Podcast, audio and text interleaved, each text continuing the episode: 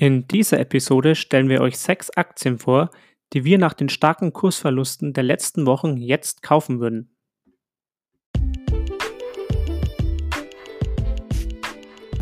Welche Aktie ist die beste? Hi Leute, herzlich willkommen zum Aktienkauf Podcast. Dieser Podcast behandelt alle Themen rund um die Börse und Investments.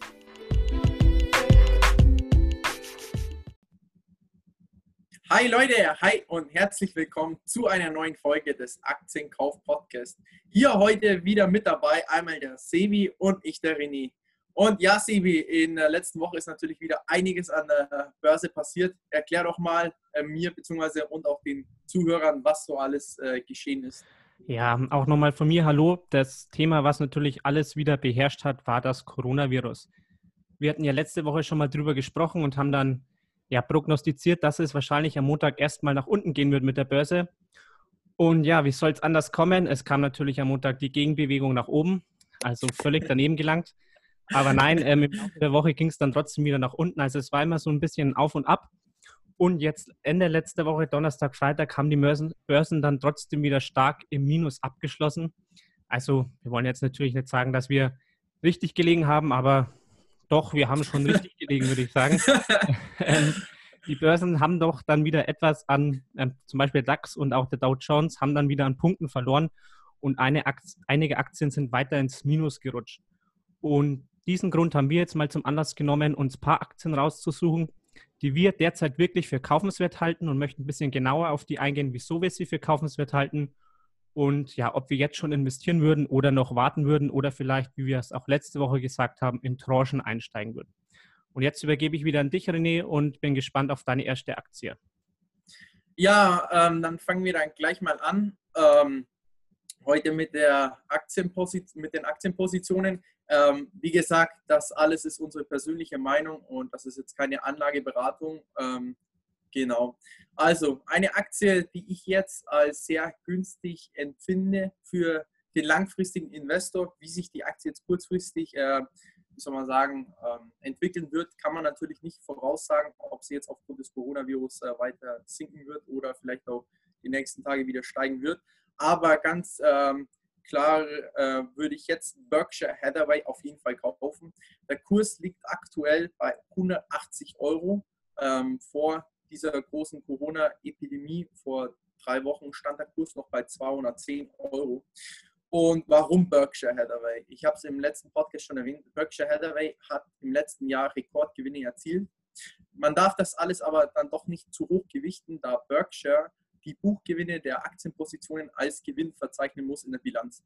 Aber trotzdem, die Bilanz, die ist sehr sauber. Es sind sehr viele ähm, Value-Unternehmen bei Berkshire Hathaway mit drinnen. Und ja, wie gesagt, Berkshire Hathaway ist ein Riesenunternehmen, das breit in die besten Firmen der Welt investiert ist. Solche äh, Firmen wie Johnson Johnson, Coca-Cola, Mastercard, Visa, in viele Airlines. Und am Steuer hocken die erfolgreichsten Investoren, die es je gegeben hat. Und wer wird das dann wohl besser wissen, in, ja, in gewisse Unternehmen zu investieren als diese beiden? Und vor allem sind diese beiden ja auch schon knapp 90 bzw. über 90 Jahre alt und die haben schon einiges an der Börse mitgemacht. Und ich denke, der Coronavirus oder wie aktuell die Börsen sich verhalten, ähm, da sind sie sehr erfahren. Und Berkshire Hathaway sitzt ähm, derzeit auf einem Cash-Betrag äh, von über 120 Milliarden US-Dollar. Und viele haben sich natürlich schon beschwert, ja, was macht Berkshire Hathaway jetzt eigentlich mit diesen über 120 Milliarden US-Dollar? Ja? Werden die irgendwann wieder groß investieren oder nicht? Und ähm, ja, sie haben diese Woche für ca. 40 Millionen Dollar äh, bei Delta Airlines nachgekauft. Ähm, ist natürlich jetzt alles nicht wirklich groß in den Medien gewesen, weil 40 Millionen äh, im Vergleich zu einem Cashwerk von 120 Milliarden ist natürlich ja, in Anführungszeichen sehr wenig. Aber trotzdem sind 40 Millionen Dollar, die nachgekauft worden sind. Also ich weiß jetzt nicht, ob irgendwer von den Zuhörern einfach mal so 40 Millionen nachkaufen kann. Und falls ihr noch mehr zu Berkshire Hathaway hören wollt, ähm, hört gerne mal in unseren Podcast rein. Da haben wir schon mal geschildert, dass wir auf jeden Fall Berkshire als kaufenswert halten. Und Yasi, was ist deine Meinung zu Berkshire? Würdest du nachkaufen oder würdest du noch ein bisschen abwarten? Beziehungsweise wie siehst du Berkshire, sagen wir es mal so, als langfristige Investition? Als langfristige Investition sehe ich Berkshire Hathaway auf jeden Fall top. Wie du schon gesagt hast, wir haben sie auch schon mal genauer analysiert und sind genauer darauf eingegangen, wo ich auch meine Meinung schon mal dazu geäußert habe. Und wie ich auch letzte Woche schon erwähnt habe, läuft der Berkshire Hathaway bei mir auch im Sparplan, heißt, ich investiere auch jeden Monat in Berkshire Hathaway. Genau, deswegen finde ich deine Meinung dazu auch top und kann mich der eigentlich nur anschließen. Alles dann, gut, dann, dann bin ich mal zufrieden auf jeden Fall. Semi, dann ähm, erzähl mal du, was für eine, ja. Genau, dann würde ich auf meine erste Aktie eingehen, die ich auch genau. letzte Woche schon erwähnt habe und auf die ich heute noch ein bisschen genauer eingehen möchte, nämlich Shell. Also ich möchte jetzt auch nicht zu weit ausholen, aber Shell hat jetzt eben circa im letzten Jahr, also in den letzten zwölf Monaten, 32 Prozent am Aktienkurs verloren. Also ist quasi um ein Drittel ist der Aktienkurs eingebrochen. Und dieser Kurs beträgt derzeit noch circa 18,70 Euro. Ja, warum ist der Kurs so stark jetzt vor allem in den letzten Wochen eingebrochen? Aufgrund dessen, dass der Ölpreis immer weiter gesunken ist. Also er ist zum, von Anfang des Jahres so von 65 Dollar auf jetzt ähm, kurzfristig zum Beispiel war er bei fast 45 ähm, Dollar nur noch und er ist natürlich immer weiter abgesunken, was natürlich ähm, auch durch das Coronavirus bedingt war, durch das, dass einfach viele Fabriken wurden geschlossen. Das heißt, da hat man weniger Öl gebraucht. Ähm, es stehen weniger Dienstreisen an, weniger Leute treten ihren Urlaub an. Das heißt, die Flugzeuge verbrauchen natürlich weniger Öl. Und das alles ähm, drückt natürlich den Ölpreis nach unten und drückt letztendlich auch ähm, den Aktienkurs von Shell nach unten.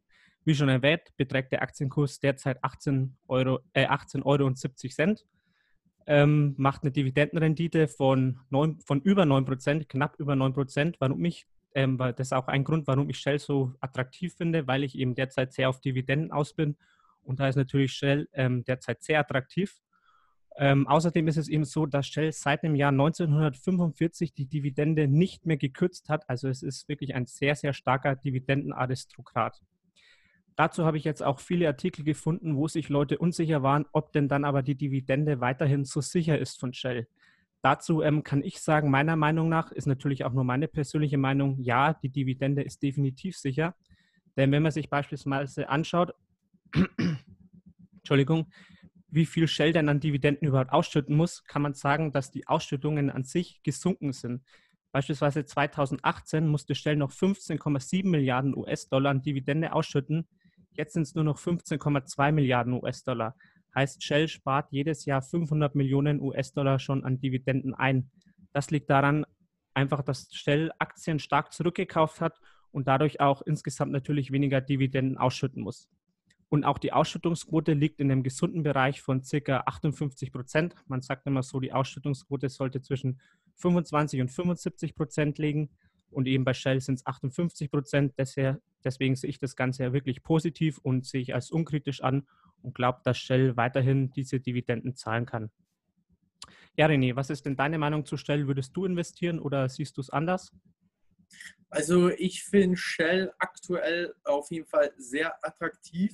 Jedoch würde ich aktuell dann doch noch nicht ganz investieren. Also die Gründe für Shell hast du schon genannt, äh, ist natürlich die hohe Dividendenrendite und vor allem seit 1945 keine, äh, wie soll ich sagen, äh, die Ausschüttung nicht mehr gekürzt. Und wenn man mal bedenkt, was zwischen 1945 und 2020 schon alles passiert ist, ja, und ich denke mir, ähm, für die nächsten zehn Jahre bin ich mir sicher, dass Shell die Dividende nicht mehr senken wird.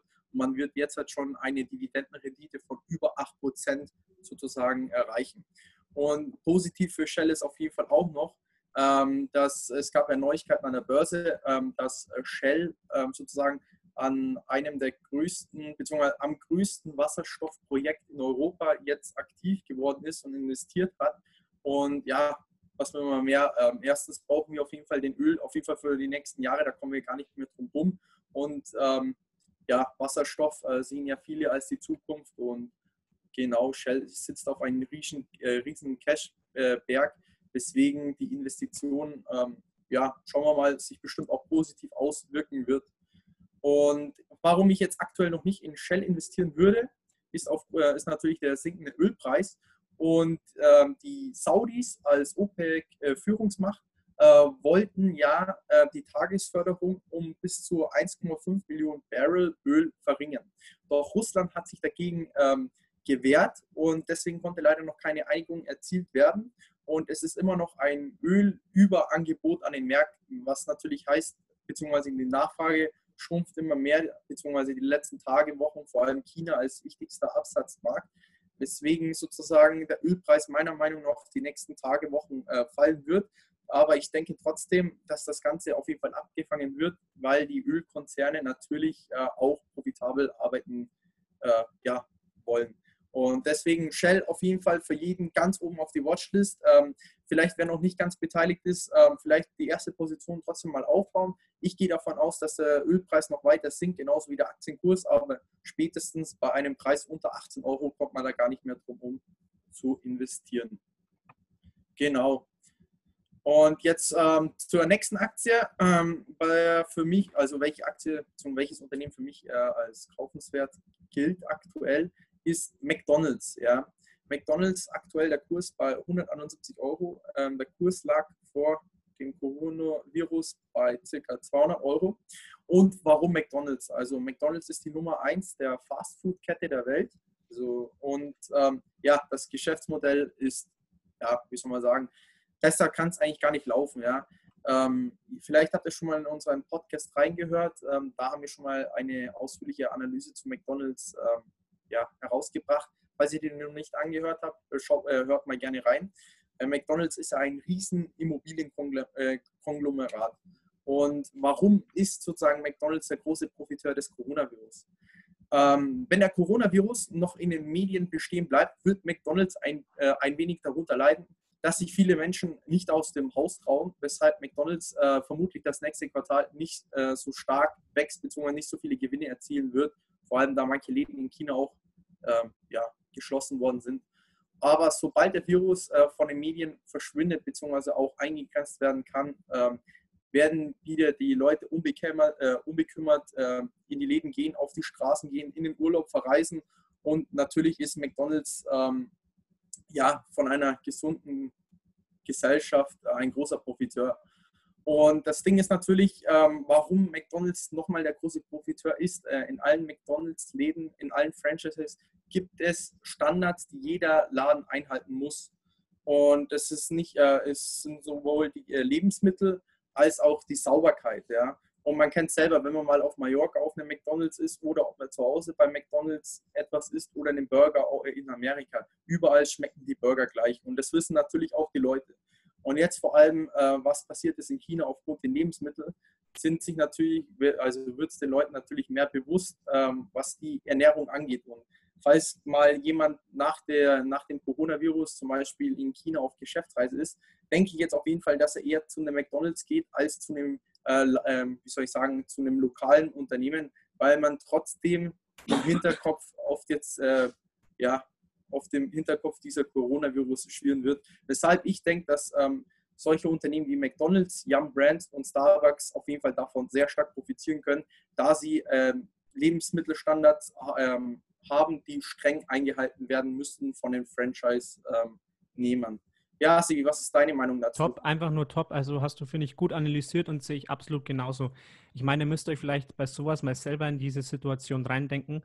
Stellt euch mal vor, der Virus wäre jetzt vorbei seit ähm, einem Monat und ihr müsst jetzt auf Geschäftsreise nach China oder fahrt in Urlaub nach China und jetzt steht ihr vor zwei Burgerläden, einen einheimischen Laden, ähm, wo ihr gar nicht wisst, wie da die Hygienestandards sind, oder ihr steht vor einer McDonalds-Filiale. Was würdet ihr denn dann machen? Ich glaube, da würden 90 Prozent, würde ich jetzt mal so schätzen, würden sicherlich zu McDonalds gehen, einfach weil sie da genau wissen, was sie erwartet. Und wie der René schon gesagt hat, ich glaube, davon kann McDonalds wirklich profitieren. Und ich meine, man braucht auch nicht drüber reden, dass McDonalds einfach eine absolute Cash-Cow ist, ähm, solide ihre Dividenden ausschüttet und ich glaube auch in der Finanzkrise 2008, 2009 damals war McDonald's eine, eines der wenigen Unternehmen, das wirklich richtig stabil war und wenig an Gewinn eingebrochen ist. Und ich glaube auch jetzt aus dieser Krise wird McDonald's ohne allzu großen Schaden langfristig gesehen hervorgehen. Deswegen auch meiner Meinung nach ein absolutes gutes und solides Unternehmen, das ähm, jetzt viel Prozent verloren hat am Aktienkurs, wo man jetzt günstig nachkaufen kann. Genau, top. Also ähm, jetzt nicht falsch verstehen, damit meinen wir natürlich nicht nur China äh, zwecks den Geschäftsreisen, äh, Geschäftsreisen, sondern natürlich äh, alle Schwellenländer, zum Beispiel wenn man in Indien zum Beispiel im Urlaub ist, ähm, dann wird man wahrscheinlich eher schauen, vielleicht wo ist der nächste McDonald's, bevor man irgendwo äh, an der Straße vielleicht mal ähm, Lebensmittel probiert. Ähm, aber wie gesagt, auch in der Krise muss gegessen und getrunken werden und McDonald's hat ihre Standards, äh, was Lebensmittelqualität angeht. Deswegen langfristig auf jeden Fall ist jetzt auf jeden Fall eine gute Kaufchance. So, Sebi, dann mal zur nächsten Aktie. Was haben dann wir denn noch? Kommt so? mein nächstes Unternehmen. Mein nächstes Unternehmen ist wieder etwas defensiver ähm, und auch wieder auf sehr auf Dividenden fokussiert, sage ich mal. Es ist nämlich, auch habe ich letzte Woche schon mal gesagt, es ist nämlich ein Versicherungsunternehmen und zwar die Allianz. Auch die Allianz hat jetzt die letzten Wochen stark an Kurs verloren. Ähm, der Kurs beträgt der, derzeit ca. 189 Euro. Ähm, bei einer Dividende von 10,16 Euro macht eine Dividendenrendite von 5,37 Prozent und ähm, das KGV beträgt derzeit 9,3, also ist auch im einstelligen Bereich, ähm, was auch für eine sehr günstige Bewertung spricht.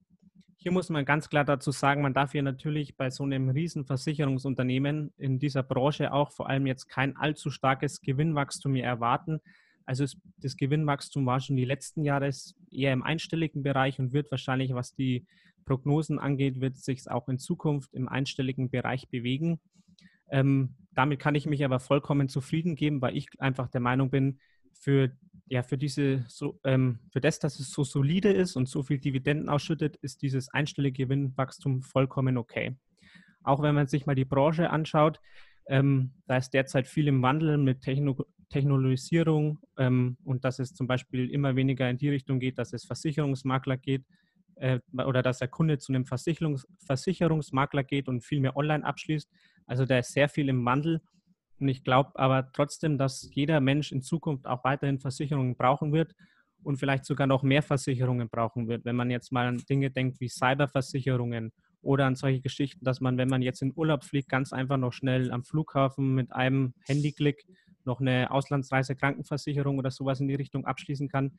Also ich denke, da ist noch sehr viel Potenzial für die Versicherungsbranche, dass einfach ein solides Wachstum besteht. Jetzt kein, wie ich schon erwähnt habe, kein übermäßiges Wachstum, aber dass man seine Gewinne als Versicherungsunternehmen weiter solide einfangen kann und eben auch ja, diese in Form von Dividenden ausschütten kann. Und hier ist meiner Meinung nach eben die Allianz ähm, so ziemlich die beste Adresse, denn auch wenn man mal auf die Website der Allianz schaut und was sie so an ihre Aktionäre schreiben, ähm, die schreiben da ganz klar, dass ihre Devise ist, ähm, dass sie eine Ausschüttungsquote immer von circa 50 Prozent halten möchten, was natürlich auch wieder im absoluten soliden und grünen Bereich liegt. Und sie schreiben auch, dass sie das Ziel haben, die Dividende niemals zu kürzen. Also sie möchten immer die Dividende mindestens zum Vorjahr anbieten oder sie im besten Fall erhöhen. Und das haben sie die letzten Jahre eigentlich auch immer geschafft. Die letzte Dividendenkürzung war vom Jahr 2007 aufs Jahr 2008 und seitdem wurde die Dividende nicht mehr gesenkt. Also jetzt so grob seit zwölf Jahren hat auch die Allianz geschafft, ihre Dividende immer weiter zu erhöhen und steht eben jetzt beim derzeitigen Kurs, wie schon erwähnt, bei einer Dividendenrendite von 5,37 Prozent und ist deswegen für mich ein klarer Kauf im Moment. Auch hier würde ich allerdings so vorgehen, also ich würde jetzt nicht, wenn ihr sagt, euch interessiert das Unternehmen auch, ich würde euch natürlich erstmal raten, setzt euch erstmal selber mit diesem Unternehmen auseinander, aber auch dann würde ich nicht sofort mein ganzes Geld, ja, mein ganzes Geld investieren, sondern auch hier würde ich, wie wir es letzte Woche auch schon empfohlen haben, in kleineren Tranchen einsteigen. So viel dazu. Ähm, zur Allianz kann ich jetzt leider nicht so viel sagen. Ähm, Habe ich mich noch nie genau befasst. Die Dividendenpolitik hört sich auf jeden Fall sehr interessant an, vor allem für einen langfristigen Investor. Ähm, und das Versicherungsgeschäft soll ja sehr, wie soll man sagen, ähm, sehr in Anführungszeichen sicher sein. Ähm, laufende Erträge. Und ja, ist auf jeden Fall sehr interessant. Vielleicht können wir mal die Allianz genauer analysieren. Sehe ich auch so. Also was ich noch mal kurz ergänzen möchte, ich habe es jetzt gerade schon angesprochen, also wenn jetzt jemand nach einem Unternehmen mit wirklich großem Wachstum ist, da komme ich vielleicht später noch auf ein anderes, auf ein anderes Unternehmen zu sprechen, da wäre jetzt die Allianz die falsche Adresse. Aber wenn ihr ein solides Unternehmen braucht, vielleicht um ein bisschen euer ähm, Depot ein bisschen defensiver aufzustellen, der kann sich das Unternehmen eben mal genauer anschauen. Ja, René, dann zu deinem nächsten Unternehmen. Ja, dann habe ich nochmal ein Unternehmen und zwar Booking.com. Und Booking.com ist Marktführer, wenn es um Sachen Urlaubsbuchungen geht. Und aufgrund des Coronaviruses ist natürlich jetzt die Tourismusbranche total eingebrochen. Viel weniger Urlaubsbuchungen. Lufthansa musste ja auch sehr viele Flüge streichen. Natürlich nicht nur Lufthansa. Ähm, Flüge sind immer weniger nachgefragt. Und natürlich wird, äh, ja, musste Booking jetzt darunter leiden, beziehungsweise wird natürlich äh, es dann in den kommenden Quartalszahlen dann auch spüren. Der Kurs äh, lag vor dem Coronavirus, äh, beziehungsweise der war circa bei 1800 Euro und jetzt liegt der Kurs bei circa 1500 Euro, beziehungsweise unter 1500 Euro. Ja. Und ähm, ich denke, dass Booking auf jeden Fall, ähm, sobald der Coronavirus aufgehoben ist, beziehungsweise was ich jetzt natürlich nicht denke, dass er sofort aufgehoben ist, sondern dass es, ähm, dass es eine positive Wende im Sicht ist, dass Booking auf jeden Fall im Kurs auf jeden Fall zu, äh, zulegen wird, da Booking eine sehr starke Bilanz hat und sehr gesunde Zahlen. Und vor allem Booking wird vom Aufschwung der Schwellenländer profitieren. Und heutzutage sind sich die Leute auch nicht zu schade, ähm, sehr viel Geld für ihren Urlaub zu bezahlen. Und ihr Zuhörer kennt es bestimmt selber von Freunden und Familie äh, ja, die nehmen sich meistens sogar mehr Zeit, um einen schönen Urlaub zu buchen, anstatt sich mal Zeit zu nehmen für einen langfristigen Vermögensaufbau mit Aktien und ETFs. Und klar, jeder möchte einen super Urlaub haben. Auf Booking.com gibt es sehr viele äh, Bewertungen. Freunde von mir sind gerade auf den Philippinen und buchen ihre Unterkünfte nur mit Booking.com. Und ja, Booking.com, ähm, ich glaube, kennt jeder, wenn man einen äh, Urlaub buchen möchte äh, in einem Hotel. Und genau, ich denke auf jeden Fall, Booking.com steckt ein riesen Wachstumspotenzial auch noch für die nächsten Jahre, haben eine riesen EBIT-Marge und ich denke auf jeden Fall, dass Booking, sobald es eine positive Wende gibt, beziehungsweise jetzt schon vor einer positiven Wende, man sich vielleicht schon mal positionieren sollte. Klar, die Aktie ist sehr teuer, aber ich gehe davon aus, dass Booking in den nächsten fünf, zehn Jahren auf jeden Fall noch deutlichen Wachstum verzeichnen wird.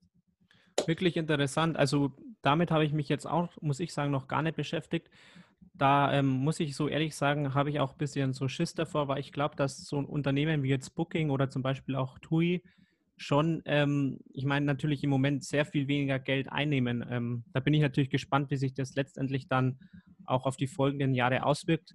Aber du hast natürlich recht, ähm, wenn man jetzt günstig einsteigen kann und es sich das Ganze wieder erholt, könnte man natürlich da auch großer Profiteur davon sein. Das ist richtig. Top. Also Sevi, dann gehen wir zum nächsten Unternehmen. Was haben Jawohl, dann kommen wir zu meinem nächsten Unternehmen. Ja, ich habe euch bis jetzt Shell und Allianz vorgestellt, also zwei eher defensive Unternehmen mit einer hohen Dividendenrendite. Also die unter, ähm, Investoren, die sich dafür interessieren, wären das vielleicht zwei gute Adressen. Jetzt kommt es eher zum, oder jetzt kommt es zu einem Unternehmen, bei dem vor allem das Wachstum im Vordergrund steht. Und das ist für mich Mastercard im Moment. Auch der Mastercard-Kurs ähm, ja, hat stark unter den letzten Wochen unter dem Coronavirus gelitten und rangiert jetzt so bei ungefähr 250 Euro, so ungefähr 252, wenn man genau sein will. Ja, und wieso Mastercard? Also Mastercard, damit kann man natürlich von diesem Megatrend des bargeldlosen Bezahlens total profitieren. Ähm, jährlich werden immer mehr Transaktionen bargeldlos durchgeführt, nämlich im Jahr steigt das Ganze circa 9 bis 11 Prozent. Mehr Transaktionen werden ähm, beispielsweise über Karten oder über ähm, KM Bezahlungen mit dem Handy durchgeführt und da ist natürlich Mastercard der ganz große Profiteur. Der Vorteil dabei ist unter anderem auch, dass Mastercard zusammen mit Visa eigentlich ein absolutes Monopol darstellt. Also es gibt eigentlich nur diese zwei Unternehmen im Moment. Vielleicht noch ein bisschen PayPal kommt jetzt vielleicht immer mehr und American, Expre American Express, aber vor allem Mastercard und Visa sind davon die großen Profiteure. Und ich glaube einfach, dass da die nächsten Jahre noch enorm viel Wachstum drin ist. Allein wenn man jetzt mal nach Deutschland schaut, hier werden tatsächlich noch circa 74 Prozent der Einkäufe beispielsweise mit Bargeld durchgeführt. Wenn man jetzt schon zu unseren ja, etwas weiteren Nachbarn Schweden zum Beispiel schaut, da werden nur noch 20 Prozent durchgeführt. Also man sieht schon allein, was es da noch für einen Wachstumsmarkt in Deutschland allein gibt. Und wenn man sich jetzt natürlich noch ähm, ja, viele andere Länder anschaut, wo noch viel weniger mit Karte gezahlt wird, da ist dann der Wachstumsmarkt, Wachstumsmarkt noch viel größer. Und auch das ähm, schlägt sich dann auf die Zahlen nieder.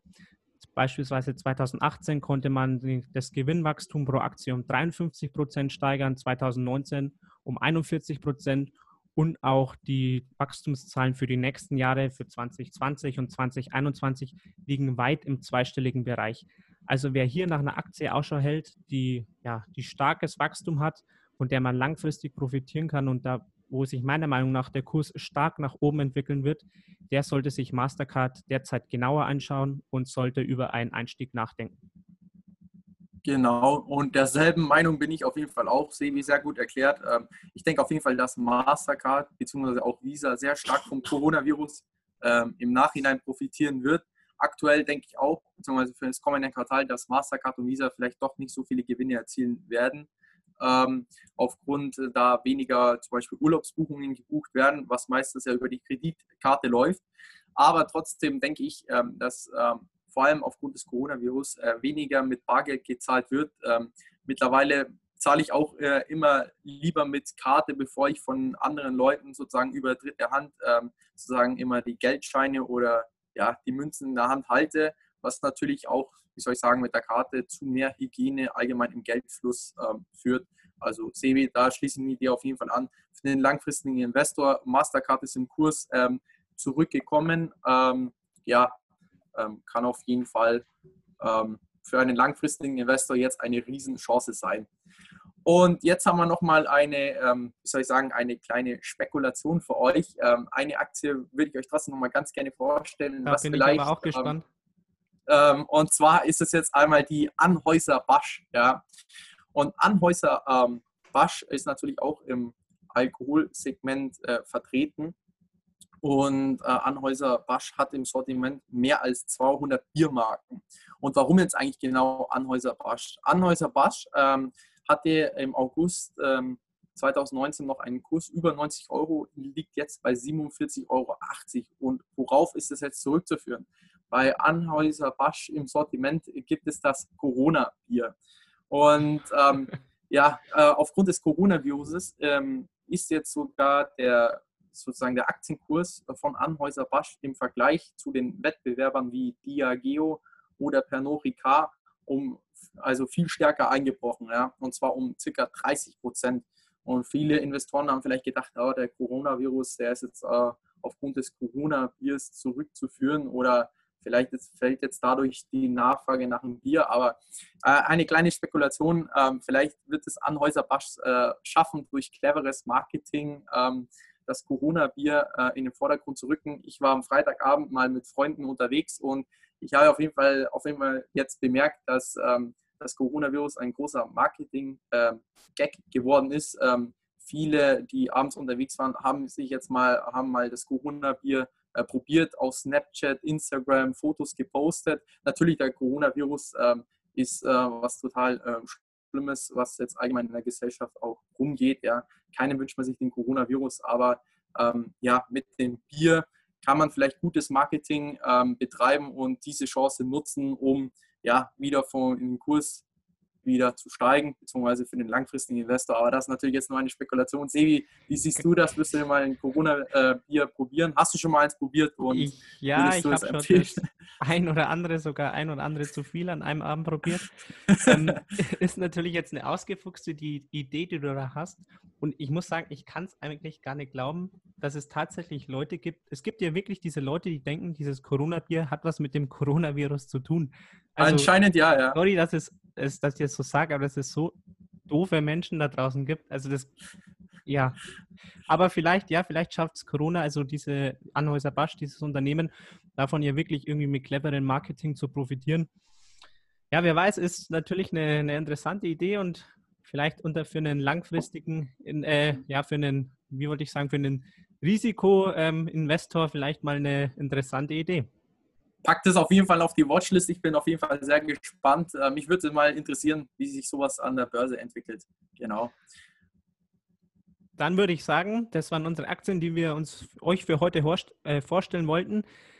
Ähm, bitte, wenn ihr euch für eins dieser Unternehmen interessiert, schaut auf jeden Fall nochmal selber diese Unternehmen an, schaut auch die Zahlen selber nochmal an und entscheidet für euch selbst. Wir möchten auch hier nochmal an der Stelle erwähnen, es soll, das Ganze soll keine Anlageberatung sein und keine Kaufempfehlung, sondern nur unsere persönliche Meinung. Macht euch immer selber eure Gedanken und investiert dann clever euer Geld. Genau. Und noch ein kurzes Wort zum Schluss. Die Bären machen die Schlagzeilen und die Bullen machen das Geld. Okay, ich, okay also ciao. Damit können wir jetzt aufhören. Macht's gut, Leute. Ciao, ciao. Ciao.